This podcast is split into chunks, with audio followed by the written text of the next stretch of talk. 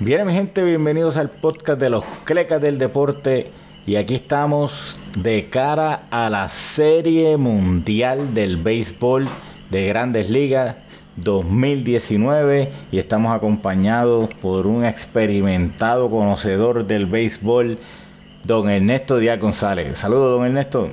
Saludos, Paco, y saludos a nuestros fanáticos que nos siguen a través de la internet, de YouTube, Facebook, Twitter. Así que esperamos les guste el análisis o lo critiquen, no hay problema. bueno, ¿cómo llegamos aquí? Vamos a hablar primeramente de los nacionales de Washington. Este equipo en un momento dado de la temporada, don Ernesto, estuvo 19 y 31 a 10 juegos del primer lugar, que en ese momento eran los Phillies de Filadelfia.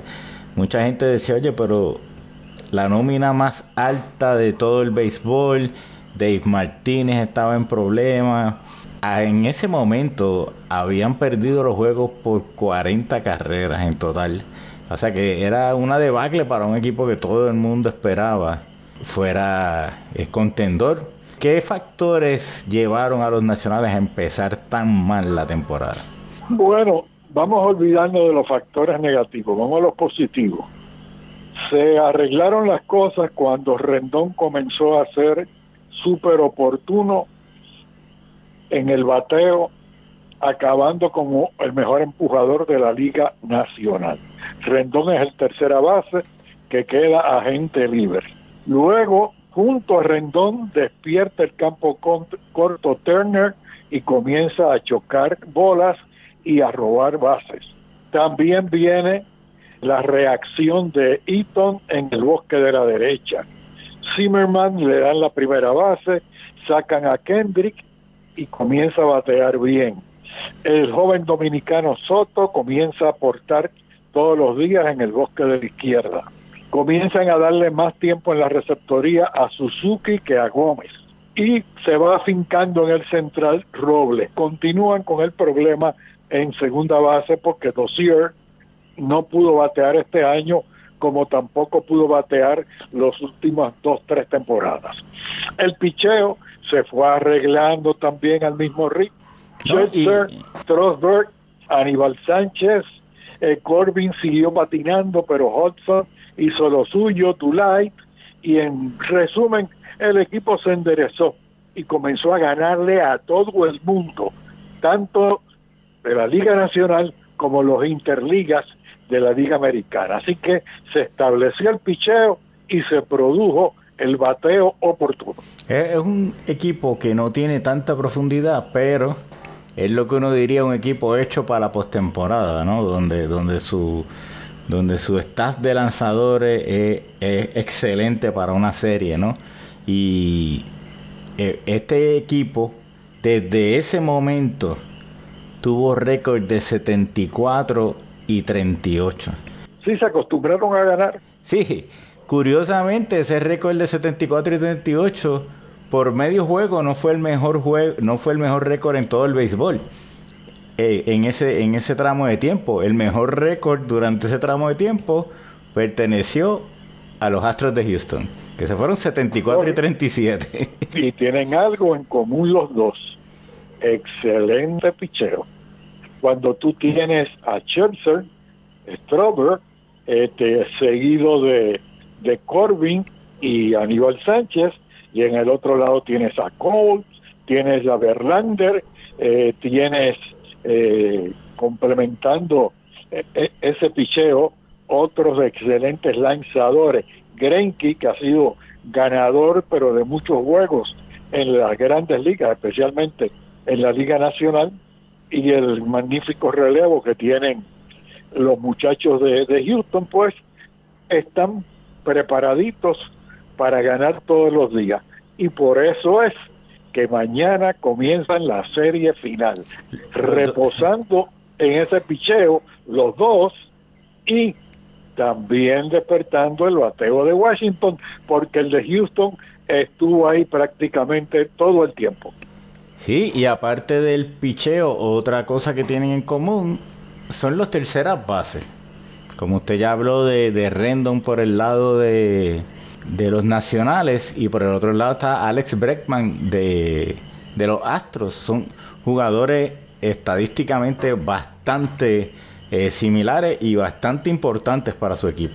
Y para que tú veas, los dos con dos tremendas temporadas y sin mucho físico, aquello de que hay que tener seis pies y pulgadas y pesar 200 y tantas libras, pasa a la historia con Breckman y con Rendón en la esquina caliente, que son buenos a la defensiva y mejores a la ofensiva. Y hablando de, de pocas pulgadas, un factor es el, efecto latino en los juegos cerrados, ¿no? Altuve, descomunal en esa serie contra los Yankees, Soto por los nacionales. Parecía que siempre que hacía falta un batazo oportuno, eh, producían. Y, no podemos olvidarnos de Carlos Correa también, o sea que, que en el clutch el, el factor latino hizo presente para que estos dos equipos estuvieran allí. Sí, este, este jovencito Soto en los 20 años de edad es una cosa seria. Fildea muy bien, tiene buen brazo, no se deja intimidar, bateador de promedio y bateador de verja. Y en lo que respecta al Tuve, pues es historia ya pasada en la Liga Americana ganando campeonatos de bateo, jugador más valioso, con sus 5-6 vuela bajito y cuando saca el bate parece que tiene 6'5 de estatura.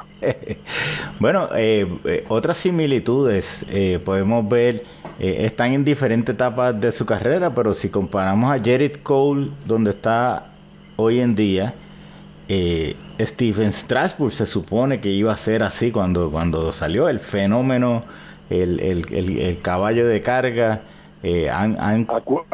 sí. Acuérdate que, que Strasburg tuvo el problema del codo y fue operado, que eso lo atrasó en su carrera. Cole, pues, se tomó su tiempo en desarrollarse con los Piratas, pero maduró y de qué manera con el equipo de Houston. Y otra, otra similitud, si nos vamos a sus lanzadores más experimentados o, digamos más galardonados, eh, Max Scherzer por los nacionales, ha ganado dos Young y por el otro lado está Justin Verlander. Eh, así que eh, también son, son, es otro macheo bien interesante de, lanzadores en ambos equipos. Y fíjate la situación con Cole. Cole ya se dice, sin esconderse mucho en las cuatro esquinas, que es primer jugador que va a tratar de firmar la novena de los angelinos de Los Ángeles, porque él es de California, al igual que Madon, son amigos y a él le gustaría jugar del equipo de los angelinos. En lo que respecta a los Yankees, también dicen que su candidato número uno en la agencia libre va a ser Cole, pero en el caso de los Yankees tiene mejor explicación, porque los Yankees ganan dos veces si consiguen a Cole. Tienen un mejor staff de lanzadores y debilitan a los consistentes Astros de Houston. Te equipo a ti un ganador y me lo llevo. O sea, que los que te gana a ti me los va a ganar a mí y mira a ver cómo tú resuelves tu problema. Eso va a estar bien interesante. Este, esa situación de la, de la agencia libre para que tengan una idea de, lo, de lo descabellado que a veces es los salarios versus valor en el béisbol. Eh, ¿Usted sabe cuál es el pitcher mejor pagado de los Astros de Houston? Bueno, en este momento debe ser Verlander. No. Ah, no, perdón, es Greinke. Es Greinke, que gana 20 millones más al año que Cole. 33 contra 13. Eso es increíble. Fue la, locura de Arizona que se creyeron que con él y con Corbin iban a ganar en la Liga Nacional. Y ahí tenemos y se volvieron locos repartiendo dinero. Esa es la otra conexión que tenemos entre ambos equipos. Tienen dos pitchers de Arizona, uno cada uno. O sea, Grinky está con los Astros y Corbin que está... Eh, con los nacionales. Eh, ambos están en diferentes etapas de su carrera también, pero pero es otro macheo a, vigilar en, en, esta serie. Bueno, por ahí si te, si te puede, si te vas por esa línea, tienes que recordarte que vistieron el uniforme de Detroit para el mismo tiempo, Scherzer, ahora con Washington, y Verlander con Houston. También. estuvieron para el mismo tiempo. con Dromboski de gerente general. Los Astros presentan mayor profundidad. en George Springer, eh, Gurriel, Jordan Álvarez, pero eh, no se puede descontar eh, cómo los nacionales están buscando producir. sabemos que los nacionales sobrevivieron a Milwaukee, estaban, estaban a las puertas de la eliminación, estuvieron a las puertas de la eliminación contra, contra los Dodgers y ya el momentum era demasiado contra San Luis. Hay que ver si el descanso les afecta o no. ¿Cómo, cómo usted ve estos seis días que tuvieron los nacionales? ¿Le viene bien porque descansa el picheo o le viene mal porque les quita el momentum que llevaba? Bueno, hay una cosa que es el ritmo, el momentum, el entusiasmo, eh, la adrenalina. Cuando tú metes los frenos y comienzas otra vez a entrenar suave y pierdes esa intensidad, hay mucha gente que no creen en eso, hay mucha gente que dice, cuando uno pierde la intensidad, cuando uno pierde la emoción, la velocidad, por ahí uno se desanima y sabrá Dios qué pasa. Otros entienden de que el descanso, luego de 162 juegos y con todas estas series de tanta presión, pues le va a venir bien. Ellos estuvieron con mucha práctica simulada. Ellos estuvieron todos los días en el terreno de juego con juego simulado, practicando bateo, practicando fildeo. Es el problema donde los coches se tienen que crecer, mantener activos en la práctica con intensidad, haciendo las cosas correctamente a los jugadores y motivarlos hablándole del compromiso y de la concentración que no pueden perder para llegar a la Serie Mundial todos exageradamente entusiasmados y concentrados. Bueno, y, esta serie, eh, como hablamos, tiene muchos elementos en común, ambos equipos, pero solamente uno de los, de los dos puede ganar. Si nos vamos al análisis estadístico, eh, ahí ahora en el deporte, eh, y esto, y esto en Las Vegas lo han usado por años, ¿no? Pero eh, ahora se está, eh, hay muchos outlets que lo están publicando, que dan las probabilidades de cada equipo de ganar la Serie Mundial y le están dando a los Astros un 59.7% de ganar la Serie Mundial. Esto es ah, un análisis completamente estadístico que no captura los elementos eh, de, coraje, ¿verdad? De, de, carácter, de corazón, todo ese tipo de cosas. Eh, ¿cómo, ¿Cómo usted ve esto, don Ernesto? ¿Quién usted cree que gana esta serie mundial y por qué? Mira, las apuestas, mira qué sencilla. Tú tienes que apostar 235 dólares para ganarte 100 con Houston. O sea que apuestas 235, si pierdes Houston, perdiste los 235 y si ganas Houston, ganaste 100 dólares. En cambio, si le juegas 100 dólares a ganar a Washington, cobras 195. Eso significa que están viendo como enorme favorito para dominar la serie los apostadores a los Astros de Houston. Los Astros es un equipo que al igual que Washington tiene el picheo, la gran ventaja que tiene es que sus bateadores han sido más consistentes en las últimas tres temporadas en las grandes ligas que los bateadores de Washington. Y por ahí es que se van. Tienen ya la experiencia en estos clásicos y tienen el bateo en estos clásicos también. Por eso es, la inclinación, porque en lo que a mí respecta yo veo el, el picheo de iniciadores eh, súper competitivo, indistintamente la efectividad o las victorias que hayan alcanzado en la temporada. Scherzer es un tremendo pitcher, súper competidor, al igual que Cole. Pero Cole está en su momento, está lanzando de 97, de 98, en ocasiones se sube a 99 millas por hora, con sinker, con slider, con cambio, óyeme, y la coloca donde quiere, te pichea en la zona alta del strike, te tira ahí la rising ball o te tira la recta y luego viene y te baja a la zona de las rodillas y un poquito más abajo también con el sinker y con el slider. La pone donde quiere. Chelsea no se queda muy atrás, es también de esa, de esa calaña, de esa categoría. Por eso es que el juego de mañana debe ser un juego súper, súper motivador para el fanático.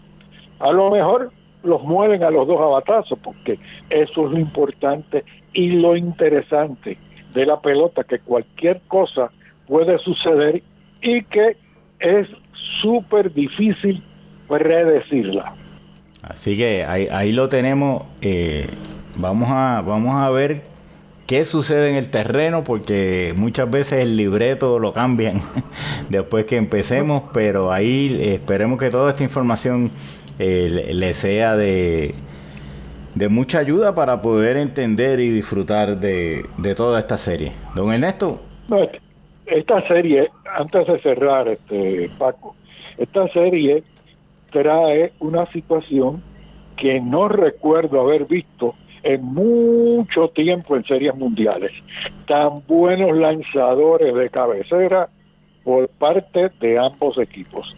No recuerdo una serie mundial donde se nos llenara la boca hablando de los grandes lanzadores que van al comienzo del juego a tener la responsabilidad de buscar la victoria para su novela. Bueno, y antes de que se nos vaya, don Ernesto, ¿tiene para nosotros algún Cleca Award? No te tengo un Cleca Award, pero te tengo una noticia bien interesante. Ok. Es que en este momento hay siete vacantes en las posiciones de dirigentes de siete equipos de grandes ligas. Y lo interesante de la situación es que se están considerando a cuatro puertorriqueños y que han estado en entrevistas en más de una ocasión y con más de un equipo. Son ellos Carlos Beltrán, que se menciona con los Mets, Eduardo Pérez, que se menciona con San Diego, Joey Cora, que se señala con buenas oportunidades en Pittsburgh, y Josué Espada, que se habla de él tanto en Filadelfia como en Chicago, al igual que en San Francisco. Uno de ellos por lo menos tiene que guisar, porque óigame, con siete vacantes, teniendo cuatro allí entrevistados una, dos, tres veces, tienen, tiene que por lo menos uno unirse a Dave Martínez, a Alex Cora, o a Montoyo. No, no, no podemos irnos de 4-0. este... Sí, de 4 de 0 con 7 vacantes hay que estar grave, grave, grave. Mire, eh, yo voy a dar un click Award. Pues. Y es a la fanaticada que no saben llevar los dos sacos. Y, y, vamos a pensar rápidamente en los Yankees cuando eh, estaban perdiendo que tiraron cerveza este tipo de cosas. Pero este Click Award va para los fanaticadas en Filadelfia. Hubo un juego de hockey. El, apoderado había muerto y hacen una noche de homenaje. Lo que hace el, el equipo es que le da a los fanáticos un, como un brazalete que brilla en la oscuridad para que cuando hagan la introducción pues eh, se, ve, se ve bien bonito el estadio con, con todas estas luces alrededor del estadio. Muy lindo. Empieza el juego, el equipo de Filadelfia empieza a perder y los fanáticos empiezan a tirar los brazaletes al, hielo. este, súper peligroso, eh, bien difícil de recoger porque era casi invisible el brazalete. Y, es, es una situación donde eh, hay, hay millones de dólares envueltos en estos espectáculos. Y uno... pero eso, eso, eso pasó ya en el Yankee Stadium, Paco. También, o sea, eh, ahí, fue que empezamos, ahí fue que empezamos. Este... No, pero en el Yankee Stadium, cuando Reggie Jackson era el tolete de luz de los Yankees y jugaba en el right field y era un ron y un ron viene, hicieron unas barras de chocolate que no eran muy buenas que digamos, pero ah, con el nombre de Reggie. El nombre de con sí, el Regis Bar. Entonces se la regalaron a los fanáticos, olvídate, y eso fue 45 mil barras de chocolate obsequiando a los fanaticados. Cuando arranca el juego, como por la tercera entrada, cuando tuvieron la oportunidad ya de probar el chocolate y no gustarle, tuvieron que detener el juego en tres, cuatro ocasiones para sacar las barras de chocolate. o sea que el fanático hasta haciendo las cosas de gratis, pues siempre tiene la opción de decir, no me gusta y, no lo voy a aceptar. Pero, pero tirarle el terreno de juego ya, ya es una línea, ¿verdad? Eh, un poco peligrosa, un poco este y, y, bastante peligrosa. Y, realmente, bueno, eh, hay rumores de que en, ahora con los Astros eh, hubo tiraron cerveza o en la serie con Boston anterior eh, habían dicho que se habían tirado baterías. Eh, y, la, y la realidad del caso es que ya, por ejemplo, ese equipo de hockey de Filadelfia anunció que eh, iban a suspender el, los giveaways, ¿verdad? Lo que llaman los regalos a los fanáticos. En, en, en, Estados Unidos especialmente se da mucho que si regalan camisas, que si regalan una figurita antes de empezar los juegos y y entonces, pues, e, este comportamiento de los fanáticos lo que hace es que los equipos digan, no vale la pena. O sea, pero imagínate, te pueden regalar eh, los Head y, y tú te das cuatro o cinco cervezas y estás ganando el juego 5 a 0 y te hacen un rally de 8. Mira, este, se, se, te olvida el ruling, se te olvida este el el se te olvida todo. Y lo zumba porque la gente es así. Imagínate si tú estás en, si tú hubieras estado en Atlanta en el quinto juego contra San Luis y te hacen 8, 9, 10 carreras en la primera entrada. Se forma. No, imagínese, imagínese que hubieran repartido bobbleheads de Kershaw eh, en el juego de los Dodgers. Eh, yo creo que no quedaba una que no, no lanzaran, pero pero la realidad del caso es que es que no que, debemos eh, debemos tratar de, no dañar el espectáculo verdad que, es lo que se pide a los fanáticos disfruten el espectáculo pero no lo dañen. Este así que ahí le va el clecaguar a, a los fanáticos de hockey en Filadelfia. Este un millón de gracias don Ernesto en este en el canal de YouTube de Don Ernesto que ya va por cuántas visitas Don Ernesto un millón seiscientos veintidós mil. Y, y, va a seguir. y va a seguir. Y, que estén muy pendientes porque vamos a hacer el podcast de la NBA, la conferencia del este y de la NBA conferencia del oeste también, por separado. Así que estén pendientes que, que más contenido, aparte de todos los juegos del baloncesto superior nacional de Puerto Rico, de la selección de Puerto Rico de baloncesto. Hay historia ahí eh, de años y años de, de, don Ernesto narrando juegos con su excelencia, así que eh, pueden pasar por allí.